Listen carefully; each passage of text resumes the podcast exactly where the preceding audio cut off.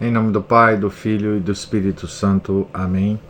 Ave Maria, cheia de graça, o Senhor é convosco. Bendita sois vós entre as mulheres, e bendito é o fruto do vosso ventre, Jesus. Santa Maria, Mãe de Deus, rogai por nós, pecadores, agora e na hora de nossa morte. Amém.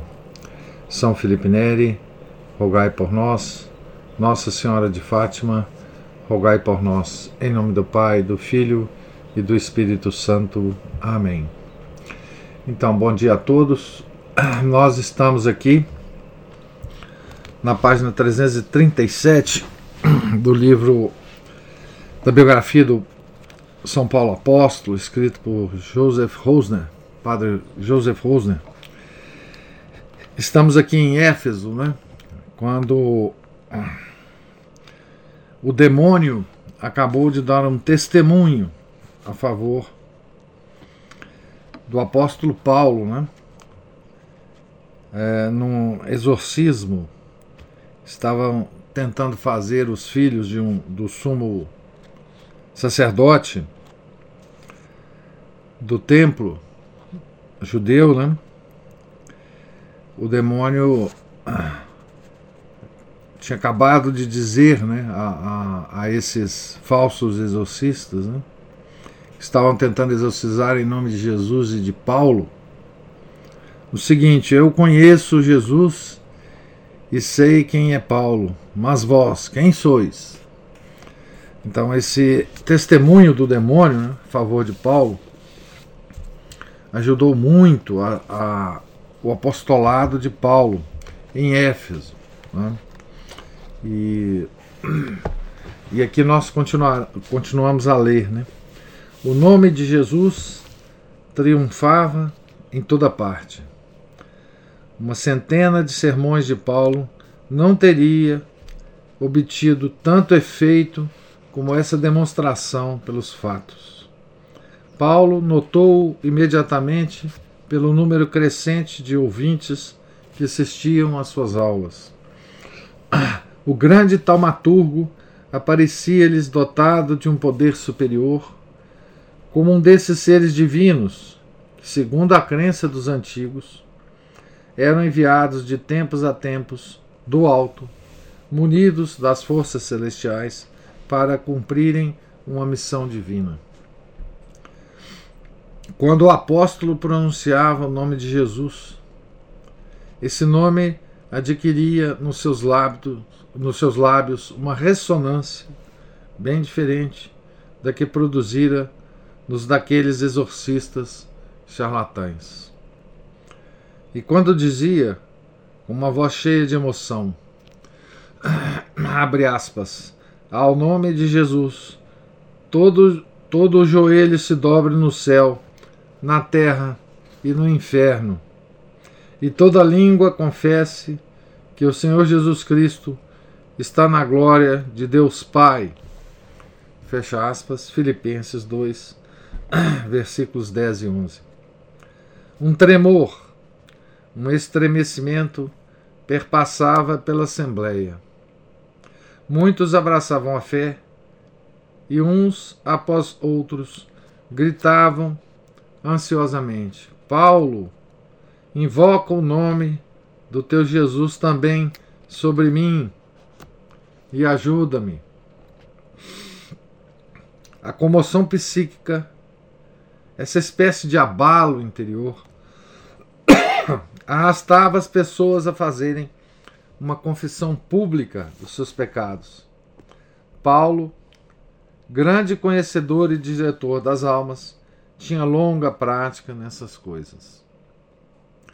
Mas não lhe custaria pouco trabalho acalmar aquela gente e fazer derivar para o reto caminho aquelas emoções ainda não purificadas. Um dia já não pôde continuar o seu discurso. Agarrado e arrastado pela assistência, foi conduzido à Ágora. De todos os lados afluíam livros de ocultismo, papiros mágicos, livro de interpretação dos sonhos, as Efésia Gramata, que cada qual possuía, e em breve um fogo crepitante devorava os pergaminhos e amuletos. Houve quem lançasse à fogueira livros mágicos atribuídos a Noé e Salomão. Somente depois disso é que os efésios se sentiram mais calmos e se julgaram perdoados. Deve ter sido um impressionante alto de fé. Uma vez que Lucas estima que o valor dos livros queimados em 50 mil dracmas de prata.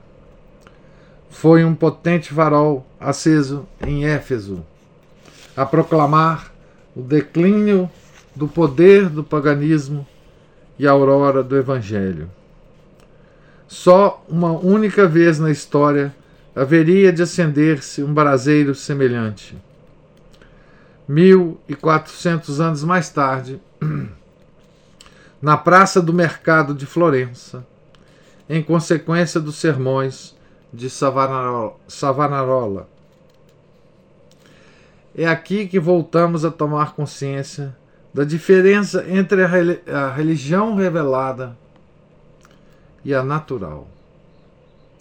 Uma característica comum às religiões naturais, procedentes das profundezas inconscientes da alma humana, do instinto e do sangue, é o atrativo que experimentam pela superstição e pela magia. Todos os povos da antiguidade, especialmente os fenícios e os semitas, partilhavam dessa propensão. Na época do humanismo clássico, no século XVIII, glorificou-se uma imagem falseada e idealizada da religião grega. Atualmente sabemos muito bem que a alma grega trazia em si, a par do elemento artístico e racional, um outro elemento sombrio e irracional. Reunia em si enormes contrastes. Ao lado dos deuses puros e elevados, os gregos conheciam e veneravam os deuses das profundidades. Ao lado dos poderes bons e sérios, os poderes terríveis e cósmicos do sangue, da morte e do destino. A religião primitiva de Zeus, muito elevada e monoteísta, só a muito custo conseguiu defender-se da crescente influência do culto de Astarte. E a Artemis de Éfeso demonstra com que facilidade as divindades gregas se deixavam revestir de roupagens orientais que originalmente lhes eram estranhas. Também o culto de Dionísio nos revela as possibilidades sombrias e caóticas do espírito grego e traz à luz do dia os instintos latentes no íntimo do coração humano. E aqui é muito interessante o padre Joseph Rosner né, trazer essas observações aqui sobre sobre o paganismo é, ligado à, à, Grécia, né? porque nós temos a, a impressão né, de que na Grécia triunfou a, a, digamos assim, a parte racional do homem, né? a, a parte artística. Né? Nós temos grandes monumentos artísticos gregos nos nossos museus, né? A própria Grécia é um, é um museu aberto, né? E nós vemos é, Sócrates, é, Platão e Aristóteles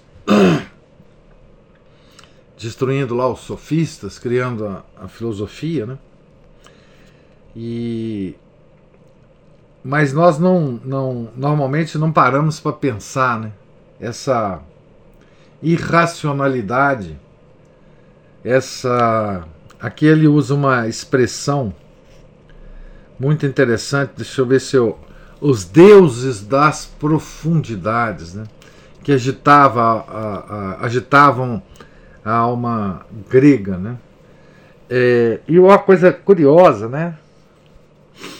É que ele diz o seguinte: que essas, essas religiões naturais do paganismo é, pré-cristão, né? É, atraía, né? era, era, era uma procedia, né, do instinto e do sangue, não é? Ah,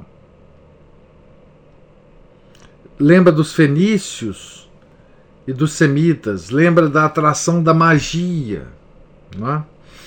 Em tudo isso, em tudo isso, nós vemos também as características do paganismo moderno, né? Ah, essa atração pela magia, pela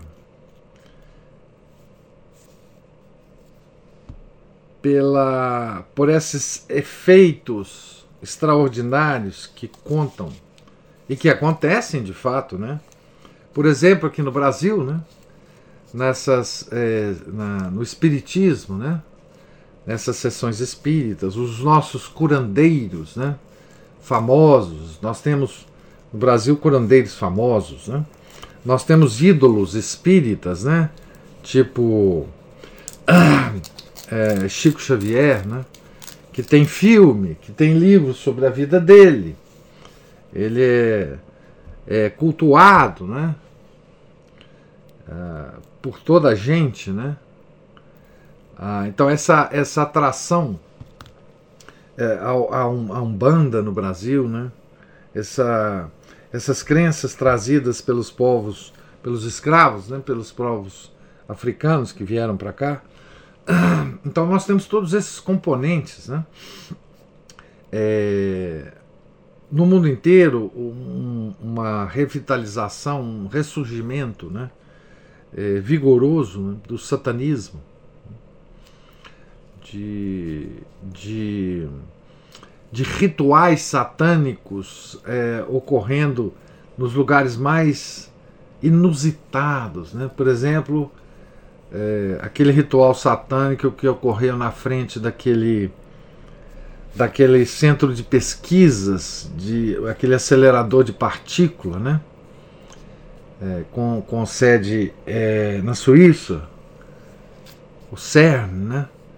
Então você, fica pensando, puxa, um centro de pesquisa de física de partículas, em frente do, do, do qual se faz os próprios cientistas, os próprios é, empregados desse centro de pesquisa, fa, fa, é, performa um, um, performam um ritual satânico. Mas, como é que pode uma coisa dessa? Né?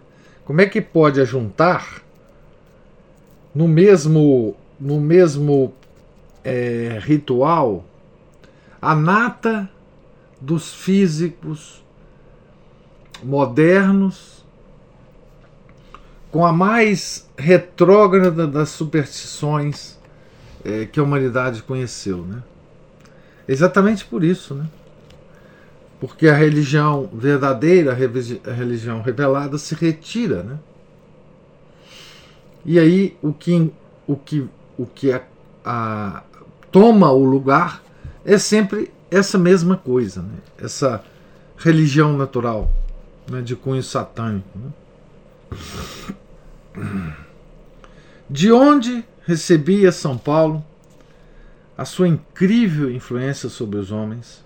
Essa influência que era o seu grande segredo pessoal, como acontece com todos os grandes homens e com todos os santos.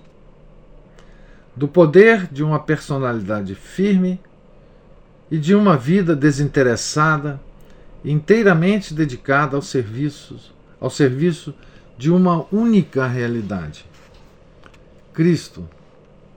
Esse é o segredo da verdadeira, legítima, benfazeja influência, que vem da luz de Deus e a ela conduz. Mas existe ainda outro meio de se conseguir influência e dominar os homens. É o segredo da influência satânica, proveniente das profundezas ambíguas.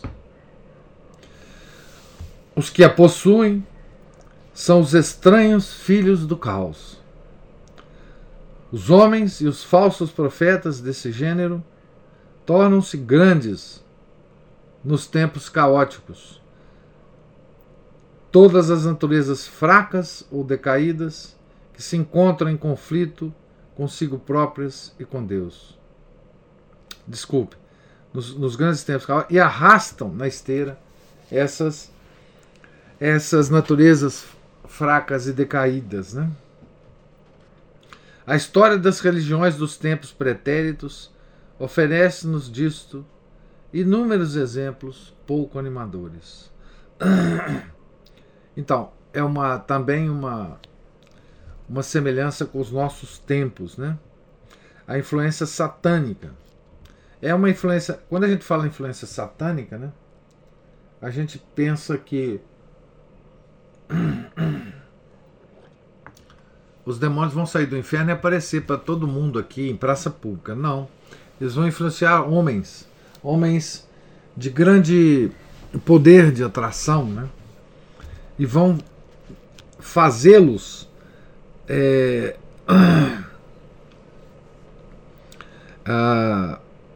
conseguir operar grandes grandes coisas, né? Tipo essas curas desses corandeiros famosos, né?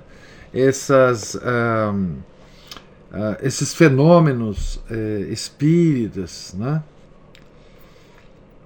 Paulo era um grande conhecedor das almas e não ignorava que os transportes a que assistia não podiam durar. A Osana sempre se segue o crucifide. Dentro, durante um curto período de tempo, o apóstolo tornou-se objeto de uma veneração entusiástica e excessiva. Mas era suficientemente prudente para não se comprazer nesse sucesso nem aspirar o incenso. Sabia que desde o momento, desse, momento em diante, o poder dos infernos havia de mobilizar-se contra a sua pessoa.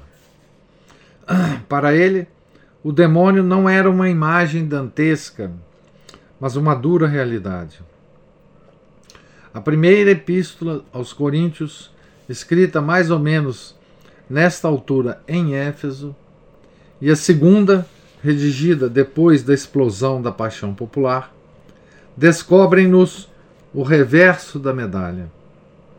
Bem cedo chegou uma época de lágrimas e provações. Atos 20, 19. São tão impiedosas as vagas do sofrimento, de sofrimento e de dor, que desabam sobre ele, que chega a dar por perdida a sua vida e o viver lhe causa tédio. Tanto os Atos dos Apóstolos como a Epístola aos Efésios dão-nos a chave para compreender tamanho sofrimento. Paulo sabia que um poder infernal se movia nos bastidores contra sua pessoa e que espíritos malignos se tinham juntado para o atacar. Fenômenos dessa natureza são vulgares na vida dos santos.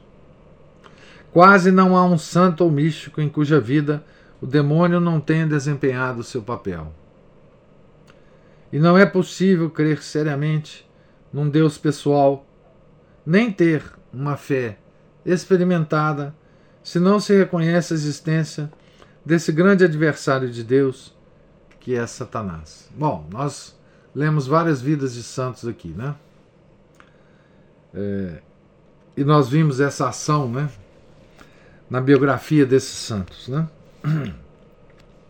Mas o nível da vida em Cristo media-se para Paulo segundo o nível dos seus padecimentos por Cristo.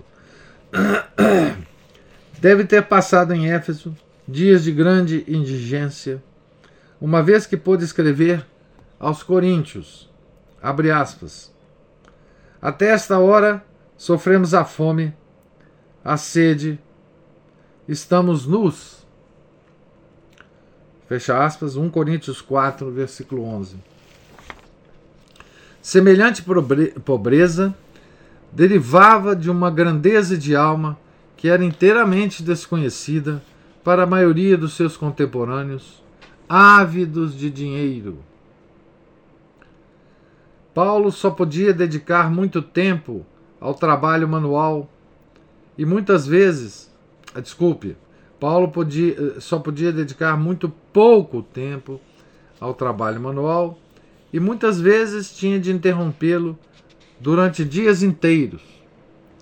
As suas ocupações na direção das almas, a sua correspondência com as outras comunidades estavam em primeiro lugar e absorviam-lhe quase todo o tempo. Mas o fato de se encontrar a serviço de Jesus crucificado era para ele um título de nobreza superior ao da sua pobreza. Foi por essa época que escreveu aos seus Gálatas: abre aspas, longe de mim o gloriar-me senão na cruz de nosso Senhor Jesus Cristo. Fecha aspas, Gálatas 6,14. Nas duas epístolas que escreveu aos Coríntios, deixou-nos nada menos que quatro listas de sofrimentos. Abre aspas. Em verdade, entendo que Deus nos expôs a nós, apóstolos, como os últimos dos homens, como destinados à morte, porque somos dados em espetáculo ao mundo, aos anjos e aos homens. Nós, nécios por Cristo. Nécios por Cristo, olha que coisa, né? Nós, nécios por Cristo. Vós, sábios em Cristo. Nós, fracos. Vós, fortes. Vós, nobres. Nós, desprezíveis. Até esta hora, sofremos a fome a sede. Estamos nus, somos esbofeteados, não temos morada certa. Cansamo-nos a trabalhar por, no, por nossas próprias mãos. Amaldiçoam-nos e bendizemos. Persegue-nos e sofremos. Somos blasfemados e rogamos. Tornamo-nos como a imundície deste mundo, a escória de todos até agora. 1 Coríntios 4, versículos 9 a 13. Cumprir no meio dos sofrimentos a sua missão terrena. Eis o que Paulo tinha aprendido fielmente do seu divino mestre. Quando, nos seus discursos, começava a falar dos sofrimentos de Cristo e da sua flagelação, é possível que de vez em quando afrouxasse as suas vestes em torno do pescoço e da nuca e deixasse ver as cicatrizes avermelhadas que procediam dos açoites recebidos. Com toda serenidade, chamava-lhes, abre aspas, os estigmas do Senhor Jesus que trago no meu corpo.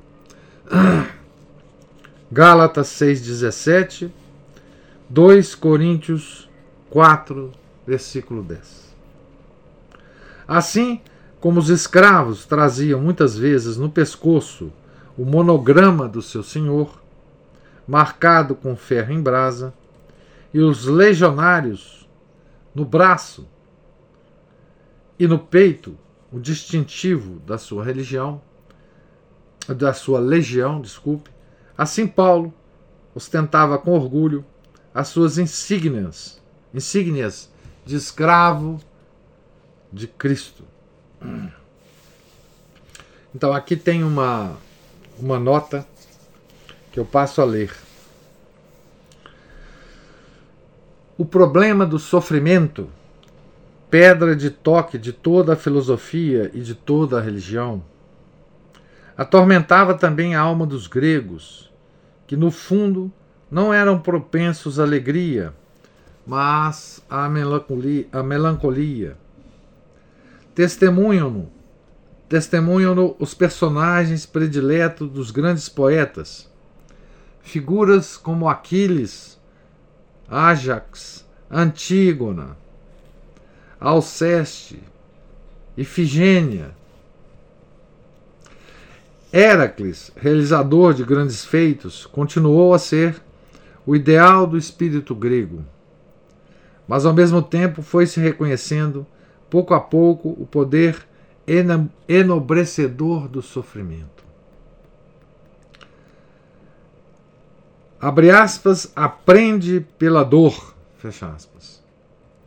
Em Marco Aurélio, a meditação sobre a vida conduz sempre a uma profunda melancolia, ponto de chegada obrigatória de toda a sabedoria pagã, a mais alta delas, né? O seu célebre diário a si mesmo é um verdadeiro é um verdadeiro clamor que se eleva pelo redentor a quem não conhece. Compare-se esse texto com o tom de alegria que, que encontramos em Paulo. Festudiere conclui o seu estudo sobre Paulo e Marco Aurélio com essas palavras de Peggy grande poeta literato francês, né, o Pegui católico, século XIX. Abre aspas. Marco Aurélio não teve a religião que merecia. Então, aqui o, o padre Rosner né, está a nos dizer que a mais nobre né, é, sabedoria do paganismo, né? quase quase uma religião, né, que foi o estoicismo, né? ele acabava sempre né, numa atitude melancólica em relação à vida. Né? É... E só a nossa religião termina com alegria. Né? Tá certo? Essa alegria é justamente que nos salva da melancolia do paganismo estoico, né? da alma pagã. Né? A alma pagã, quando se eleva muito, né? ela chega à melancolia. Ela não conhece a alegria da liberdade cristã. Né? É... Aline, pode deixar que eu vou ler sua observação aqui daqui a pouco. O apóstolo menciona ainda outro acontecimento, o mais terrível da sua estada em Éfeso. Abre aspas. Como homem, batalhei com as feras em Éfeso. 1 Coríntios 15, versículo 32. Como homem, batalhei com as feras em Éfeso. Alguns exegetas tomam essa expressão em sentido figurado. Outros interpretam-na como um acontecimento real, de que os atos de Paulo nos deixam, nos teriam deixado uma descrição interessante, mas romanceada um livro apócrifo, né? Weissan, ah, aqui tem um nome alemão que eu não sei falar. Weissacker, deve ser, escreve, abre aspas, não se trata de uma imagem, mas de uma realidade. Aliás, que significado teria a comparação dos inimigos com os animais ferozes, se não devêssemos ver nessa imagem um combate físico, uma vida, uma luta de vida ou morte. Fecha aspas. O estádio, o estádio destinado às competições desportivas, às lutas de animais e aos combates de gladiadores, acabava de ser inaugurado e ainda hoje se vêem ali duas inscrições gravadas na pedra, consagrando os lugares dos espectadores à deusa Artemis e ao imperador Nero. Também há ali as jaulas destinadas às feras da Líbia. Mas, segundo os exegetas mais recentes, Paulo alude a essas feras apenas para comparar o combate espiritual que travou em Éfeso com a luta dos gladiadores com os animais. Pois ele próprio, enquanto gozasse da cidadania romana, não podia ser condenado a esse tipo de espetáculo. Além disso, a expressão lembra nitidamente uma passagem das cartas do bispo Marte Inácio de Antioquia, onde este fiel discípulo e rigoroso, fiel e rigoroso discípulo do apóstolo, descreve assim os sofrimentos de que foi vítima como prisioneiro das galés e as suas experiências com soldados encarregados de vigiá-lo. Esse Inácio de Antioquia, hein? Abre aspas. No caminho da Síria, da Síria para Roma, ele foi a pé, né? Para ser martirizado em Roma, né? É uma das viagens mais esplendorosas, né, de um Marte. No caminho da Síria para Roma, travei combate com feras e estou acorrentado por dez leopardos. Fecha aspas. Esta forma de dizer não é mais do que uma imagem, contudo, refere-se a um acontecimento realmente vivido. O que sim temos de supor, se não quisermos tornar o apóstolo suspeito de uma fanfarronada, é que passou por uma experiência muito penosa e real, uma catástrofe que quase o aniquilou. Qualquer tentativa de suavizar o sentido da expressão está em desacordo com a linguagem eminentemente realista do apóstolo. Abre aspas. Em verdade, entendo que Deus nos expôs a nós, apóstolos, como os últimos dos homens, como destinados à morte, porque somos dados em espetáculo ao mundo, aos anjos e aos homens. Ele está repetindo, inclusive, uma frase que ele já escreveu aqui, né? 1 Coríntios 4, versículo 9. Aqui tem uma, um asterisco que eu passo a ler.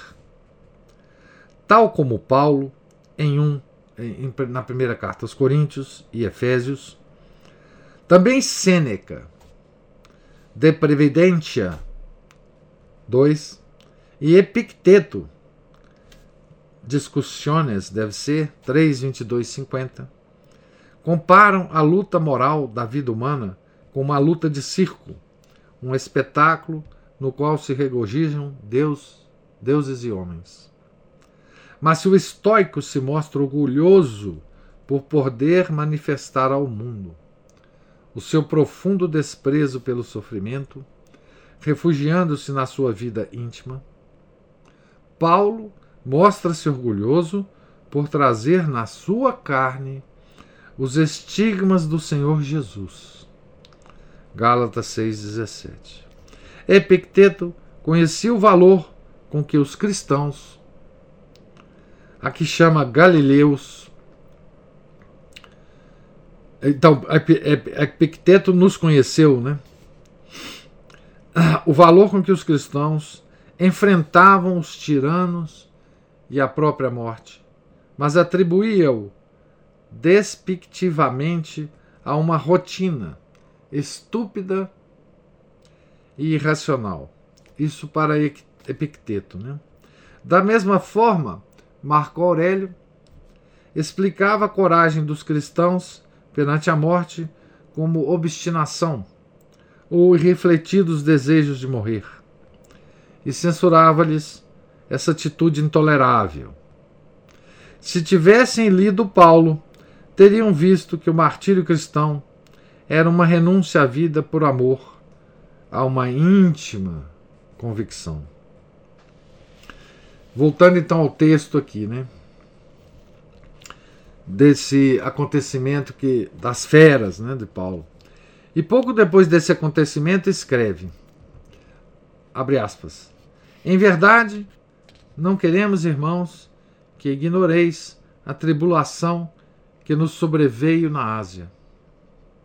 Eh, na Ásia, como fomos oprimidos acima das nossas forças, de sorte que a própria vida nos causava tédio. Trazíamos conosco a sentença de morte. Fecha aspas. 2 Coríntios 1, versículo 8. Alguns historiadores modernos admitem,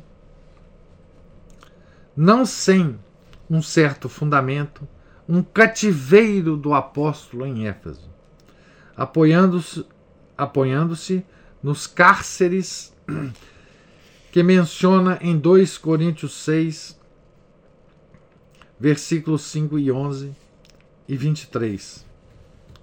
Aqui tem uma outra observação de pé de página. Alguns exegetas, concretamente Ducan e Fein, supõem que as assim chamadas epístolas do cativeiro, como a epístola aos Filipenses, foram escritas por São Paulo quando se encontrava preso em Éfeso. Mas as razões que apresentam são mais engenhosas do que convenientes. Quando Paulo, na sua epístola aos Romanos, declara pouco depois, e cheio de reconhecimento, que deve a vida a Áquila e Priscila, abre aspas, os, que, aos, os quais expuseram suas cabeças pela minha vida, Romanos 16, 4, e nessa mesma epístola nomeia Andrônico e Júnia, seus, abre aspas, parentes e companheiros de cativeiro, fecha aspas, Romanos 16, 7, Parece difícil sustentar que se trata de expressões puramente metafóricas. Como devem ter sido horríveis os tormentos por que passou, se a ele, um homem tão devotado ao trabalho como experimentado na dor, a morte lhe surgiu como um refúgio agradável que poria fim ao seu desgosto pela vida. E quando descreve por quatro vezes aos Coríntios tão cheios de si próprios e tão altercadores, o excesso dos seus sofrimentos, e se gloria nesses mesmos sofrimentos, é preciso sermos surdos para não perceber, nessa sua jactância, entre aspas, a ironia socrática, a herança que o apóstolo recebera dos gregos. A esses sofrimentos exteriores é preciso acrescentar ainda a dor de coração que lhe causavam os coríntios e os gálatas, seus filhos queridos. O seu coração e o seu espírito enchiam-se de tristeza quando pressentia que a obra da sua vida, edificada por ele como prudente arquiteto, ameaçava ruir pela agitação dos adversários judeus. O que lhe aumentava ainda mais o sofrimento era ver-se em tão grande isolamento e abandono.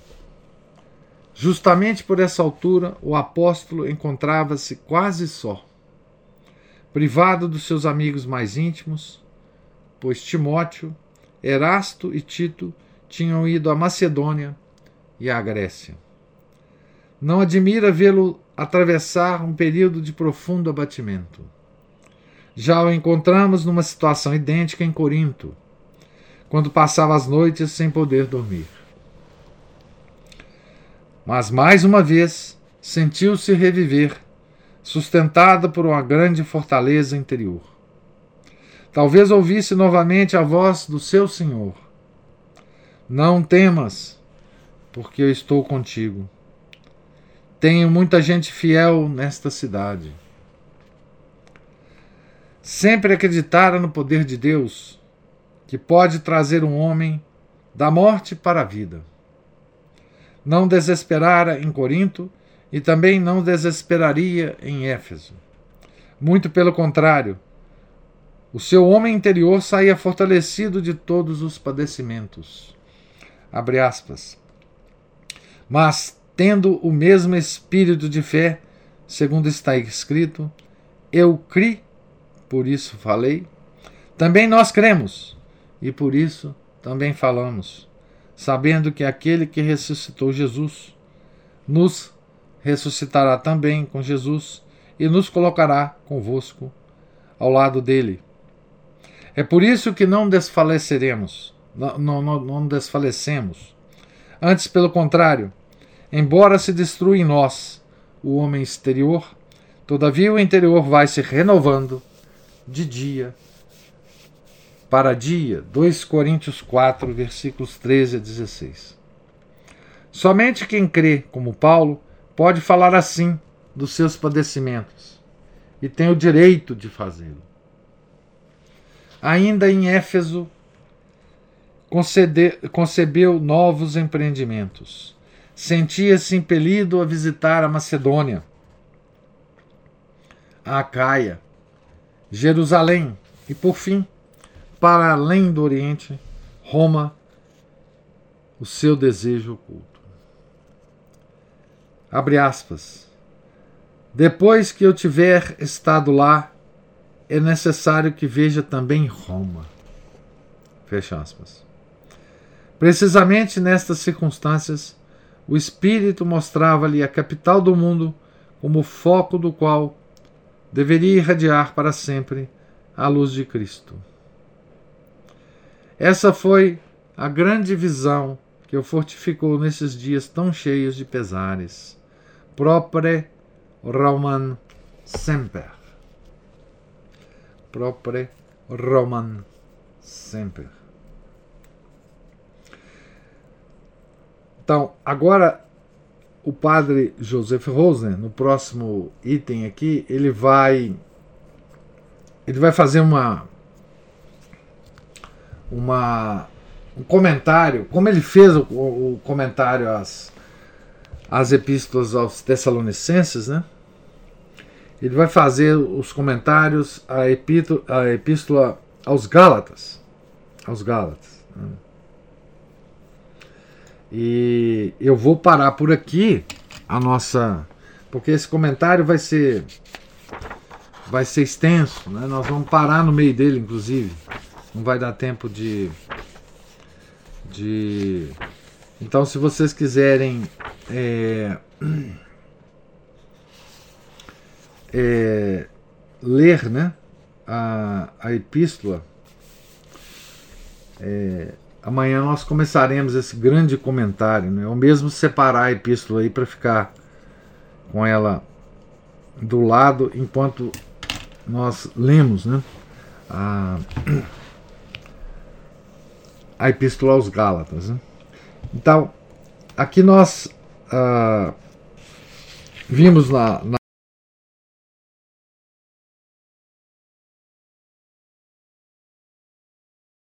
saber, né, dos, do, do que se pode saber do, da, das escrituras, né, dos Atos e das Epístolas de São Paulo, né, ficamos sabendo um pouco da luta contra as potências do inferno né, que Paulo é, empreendeu em, em Éfeso. Né? Deixa eu ler aqui. Bom, se vocês tiverem algum comentário, alguma pergunta, gente, Deixa eu ler aqui apenas a, o comentário da Aline. Lembrei de, de alguém. Seria isso quando um rapaz piedoso pensa em ser padre. O poder dos infernos haverá de se mobilizar contra ele. E hoje, infelizmente, não respeitamos nem rezamos pelos padres. É, to, toda a toda a ação né, que vai. Por exemplo, porque, por que isso né, com um, um, padre? Né? Porque o padre ele vai ter uma vida inteira, se ele for bem formado, né, ele vai ter uma vida inteira né, de, de apostolado e ele vai conseguir salvar muitas almas né, das garras do, do inferno. Né? Então, cada padre que se forma, né, bem formado, é uma, uma derrota incrível é, para o, os poderes infernais. Né? Tá certo? É por isso que, que se diz isso mesmo. Né? É, é exatamente isso. Ana Paula levantou a mão.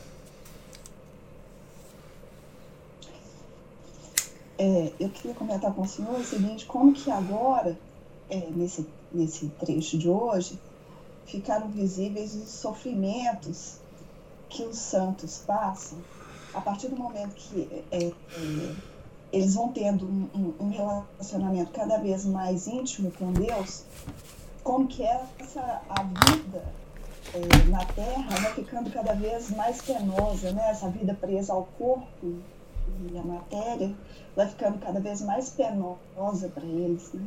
Eles querem, eles têm uma vontade de de estar logo, de, de morrer e ir para perto de Deus, né? A gente viu isso em Santa Gema, Santa Margarida, e agora aqui também muito forte, né? É impressionante isso, né? Eu acho que é uma das dos maiores sofrimentos dos santos é isso. Porque assim, eles experimentam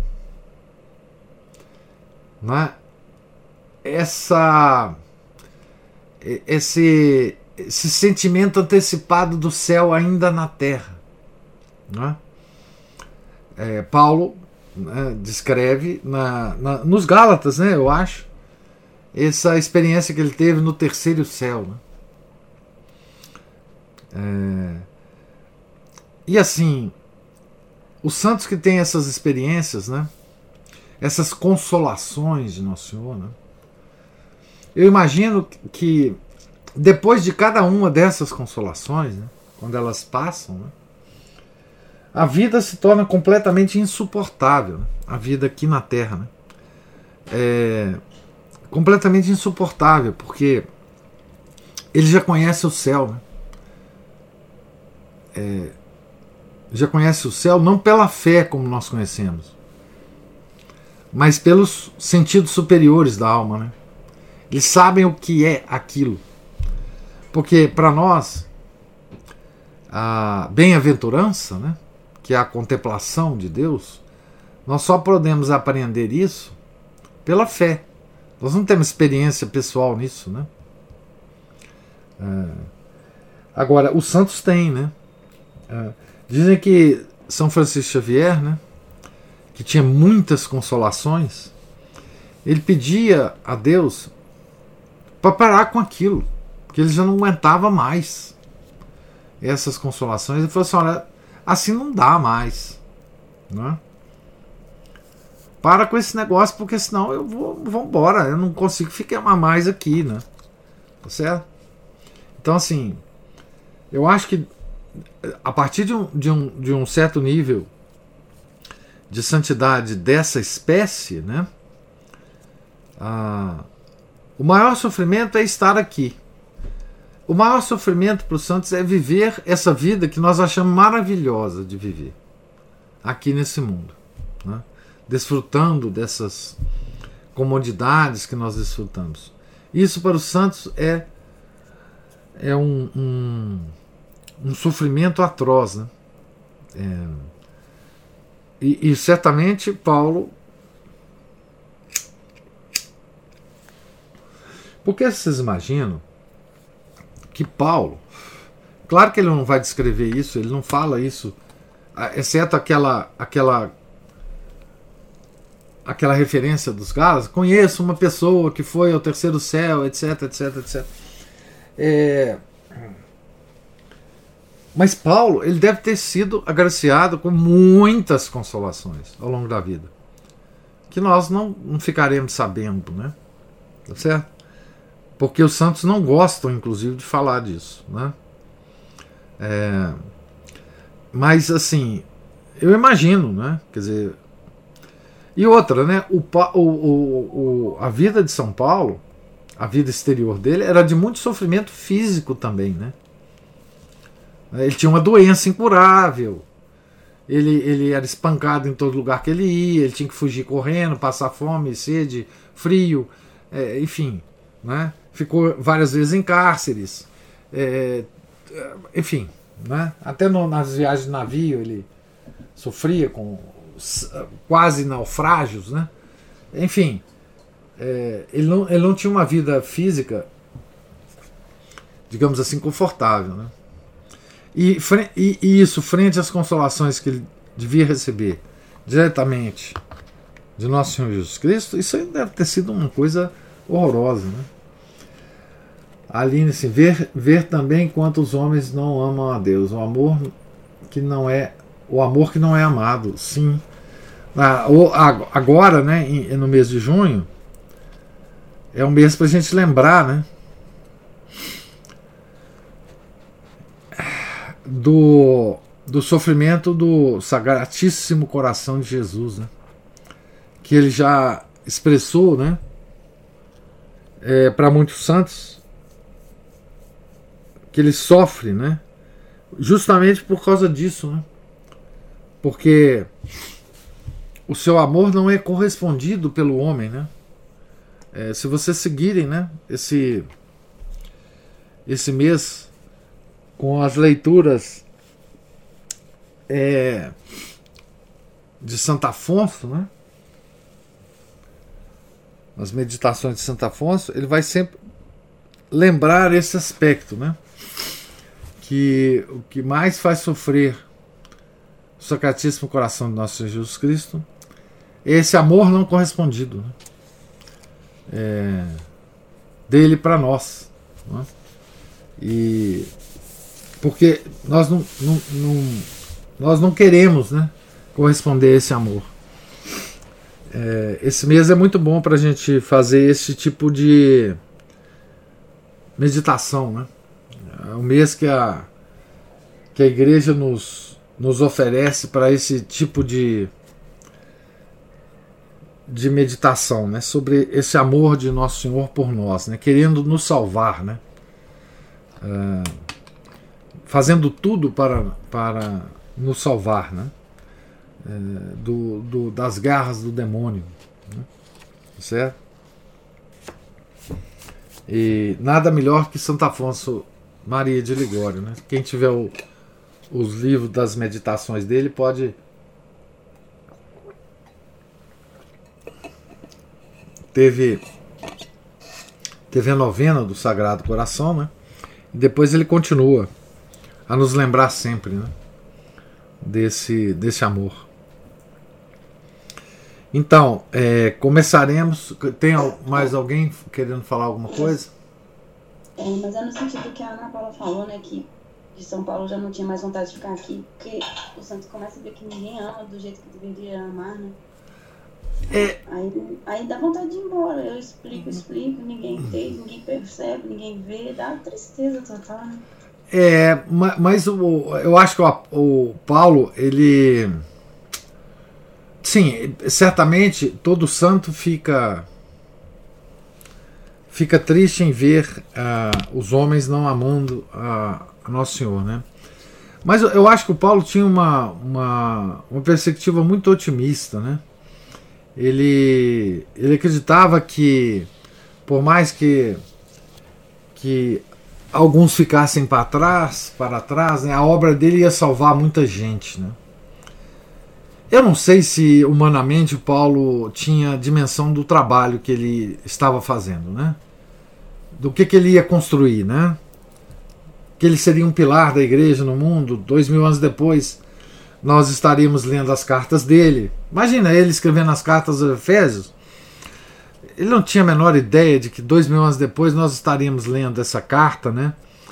É, estaríamos é, com grandes estudiosos estudando a vida dele, esquadrinhando é, todos os acontecimentos da vida dele. Claro que ele não, ele não tinha né? É, porque ele era um ser humano. Né? É, mas eu acho que ele, mesmo na.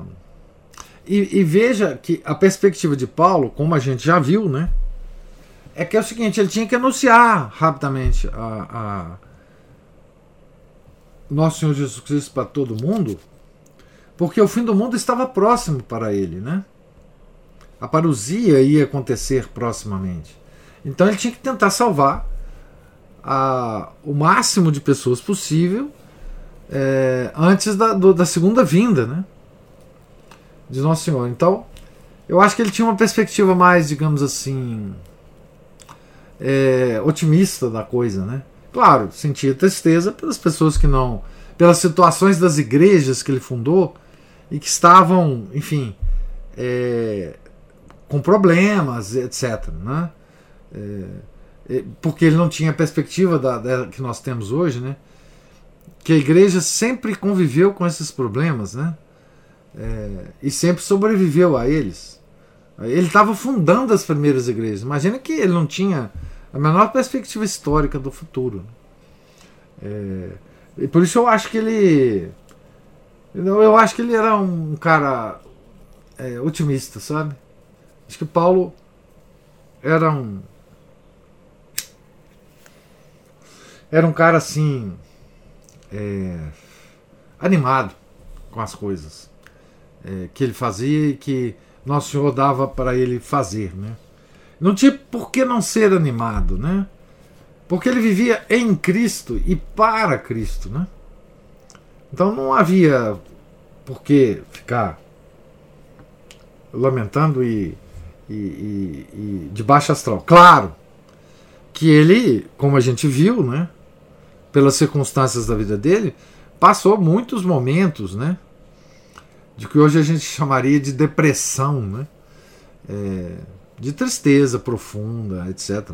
Mas o, o próprio padre Rosner, ele enfatiza bem, e é bom enfatizar, né, que ele nunca se desesperou Desesperar é perder a esperança. Né? É, é, é, é, duvidar que Deus esteja sob o comando das coisas. Desesperar é isso. Né? O verdadeiro desespero é isso. Não é você se sentir, é, enfim, depressivo, é, sentir o peso do mundo maior do que você pode carregar, ter as, a, na, na, na, vida fases de, de desânimo, etc. Isso é normal, natural, ser humano. Nós estamos aqui nesse mundo é para isso mesmo. Mas nunca se desesperar, né? Você sabe que esse negócio de desespero, eu vou contar uma, uma história para vocês aqui, minha pessoal, né? Eu sempre quando eu vou meditar, não é o, o quinto mistério do Rosário, que é o, o reencontro de, de Nosso Senhor por Maria, em, em que eles saem de Jerusalém é, e Maria pensa que Nosso Senhor está com São José, São José pensa que Nosso Senhor está com Nossa Senhora. Que as mulheres vão num, num, num grupo diferente do, dos homens. Né? Os homens vão, as mulheres vão, e cada um dos dois pensou que Nosso Senhor estava com, com, com o outro. Né? E depois de um dia inteiro caminhando, eles percebem que Nosso Senhor não está em nenhum dos dois grupos. Né? Menino Jesus. Então veja, eles caminharam um, um dia. Né? E depois eles demoraram três dias, segundo São Lucas, para achar Nosso Senhor. Então eu fico pensando o seguinte: bom, caminharam um dia, aí tiveram que caminhar de volta um dia. E ficaram dois dias procurando Nosso Senhor lá em Jerusalém, né? Até encontrá-lo lá no templo com os, com os é, debatendo lá com os, com os sábios lá do templo, né? Pois bem, eu fico pensando, nossa Senhora, o, o, estado de alma de Nossa Senhora era de, de suprema apreensão, né? de suprema preocupação. Mesmo porque, segundo Santo Afonso, né, ele tem uma, uma, um escrito muito interessante disso no Glórias de Maria.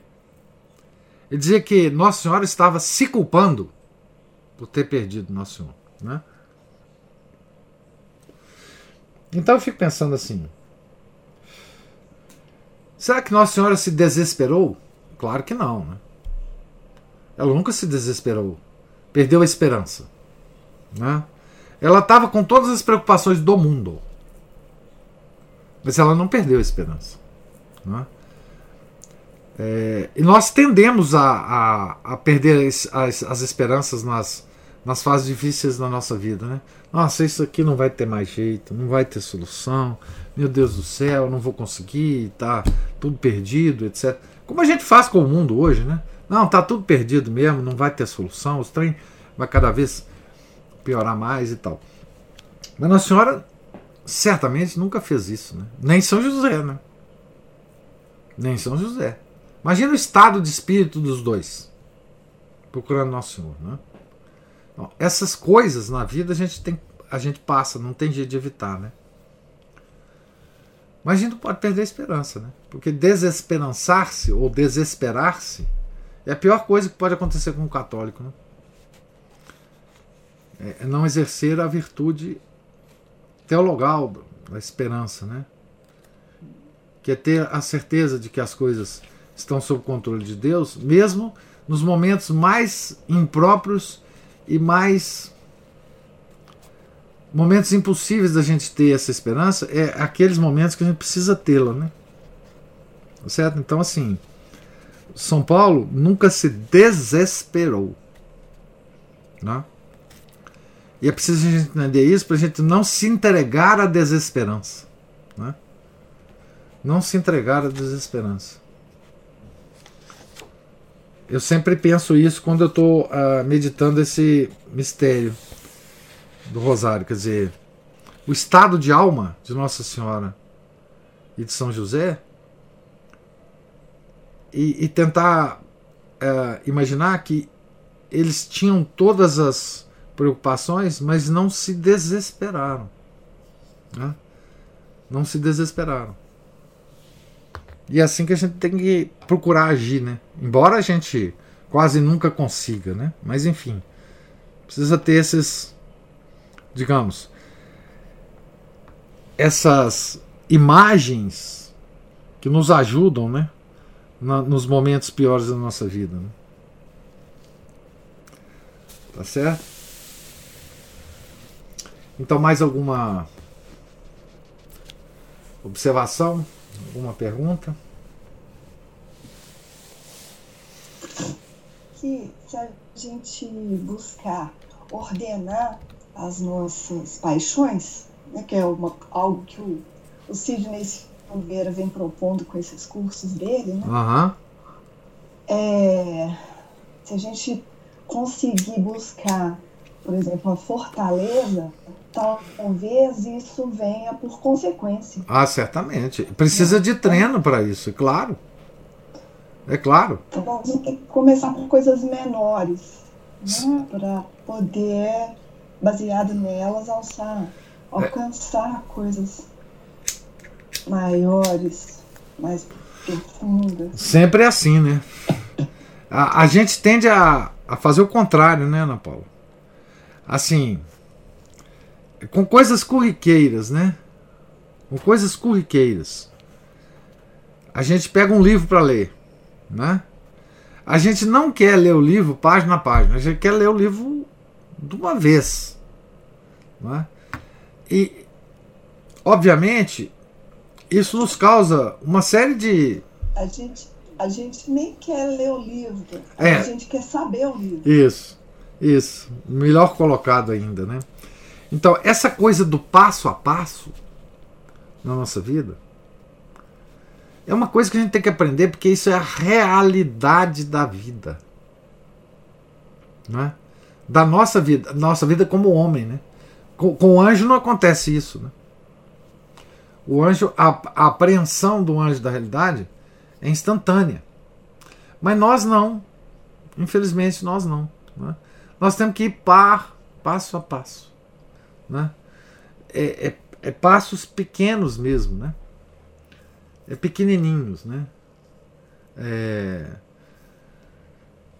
e a, a, ficando no, no, no assunto leitura, né? Vocês vejam que um, a leitura de um livro, não é? É claro que existem vários níveis de leitura, não vou entrar nesse detalhe aqui agora, mas a leitura de um livro, ela é uma coisa para você aprender, né? Tudo que o autor quer te passar ali, é uma coisa custosa, né? A gente está fazendo leitura aqui tem muito tempo, né? Então eu acho que vocês devem ter já percebido, né? Que cada parágrafo que se lê é, pode gerar tantas observações e tantos é, comentários e tantas relações né, com o que você já leu, com a realidade, com a atualidade dos fatos, com a sua própria vida, com a vida dos, dos seus conhecidos. É assim, que é, é cada parágrafo é, é, um, é, um, é, um, é uma riqueza enorme, se você souber né, tirar de, de cada um, a, a, cada uma das frases que você lê, é, algum tipo de coisa. Então, um, um livro, quer dizer, é, ele é muito mais até do que uma simples leitura que você faça, né? Sim. É uma, é uma riqueza e outra, né? Cada vez que você lê, você vai tirar mais coisa ali, né? Diga, Ana Paula. é que aproveitando esse exemplo do livro, senhor, da leitura que o senhor deu, é, isso é um exercício também para a gente submeter o nosso orgulho à nossa vontade. A gente vai ter que ver que ao começar um livro, a gente não sabe nada daquele assunto ali, né? Daquele livro. E vai ter que ir é, subindo passo a passo até o final. Né? É uma montanha, Esse né? exercício de paciência é um exercício, é um, um, um exercício contra o orgulho. É, sem dúvida nenhuma. E, e outra coisa, né? A, é, a leitura de um livro é sempre uma subida de uma montanha, né? Quer dizer, você vai ter que dar os passinhos pequenininhos, você vai ter que de vez em quando sentar e descansar. É, às vezes você vai ter até que voltar para tomar um, um, caminho melhor para a subida. Né? Então, assim, é, isso tudo na vida, né? Tudo na vida é assim. Quer dizer, estou falando de leitura de livro, mas pode ser a solução de uma de uma situação prática da vida, de uma relação pessoal com com uma pessoa, né, que você quer corrigir, você tem que voltar, você tem que saber o ângulo certo de abordar, você tem que aceitar a outra pessoa, o que, que ela está falando, você vai ter que tentar compreender o, o raciocínio da outra pessoa, enfim, né, com tudo na vida é assim. E, e, e nós que estamos aqui, né, sob a ação do tempo, e sob a ação do, do, do pecado original, né? Se a gente não tiver paciência, e paciência, quando eu falo paciência aqui, é, é paciência com, com, com, com, nós mesmos, né? Paciência conosco, né? É, uma certa uma certa compaixão, autocompaixão, né? Fala assim, não, peraí, vai com calma é, eu tinha uma, uma, uma fisioterapeuta, quando eu tive problema no joelho, e ela vinha me atender aqui, é, era muito dolorido, né? O, o, as coisas que ela fazia comigo. Então ela tinha uma frase muito interessante que eu, que eu falo para mim mesmo hoje, né? Ela falava assim para mim: calma, Antônio. Calma, Antônio é, antes de, de, apertar o meu joelho, de, de, escangalhar o meu joelho aqui, doer, doidado, ela falou assim: calma, Antônio. Então, assim, eu de vez em quando, quase sempre falo isso para mim, né? Calma, Antônio. O negócio é, é assim mesmo, né? Então, é isso, quer dizer, nós. É, e assim, a gente aprende isso é, na perspectiva católica, né? com a doutrina da igreja e com a vida dos santos, né? obviamente. Não tem, não tem outra forma de aprender. Né? Então, a frase mais minha preferida é essa: calma, Antônio. As coisas vão, vão se ajeitar né, no futuro. Pá, exatamente, calma, pode doer, mas um dia melhora. Exatamente isso aqui. Os meus joelhos me ensinaram muito. É, essa filosofia de vida. Né? Então, gente, é isso aí. Deus lhes pague aí a, a paciência, a participação. E nós estamos então no pé da página 343, né? E amanhã, se Deus quiser, a gente continua daqui, né? É, tenham todos um, um santo dia. Fiquem com Deus. Em nome do Pai, do Filho e do Espírito Santo. Amém. Ave Maria, cheia de graça, o Senhor é convosco. Bendita sois vós entre as mulheres, e bendito é o fruto do vosso ventre, Jesus. Santa Maria, Mãe de Deus, rogai por nós, pecadores, agora e na hora de nossa morte. Amém. São Felipe Neri, rogai por nós. São Paulo Apóstolo, rogai por nós. Nossa Senhora de Fátima, rogai por nós. Em nome do Pai, do Filho e do Espírito Santo. Amém.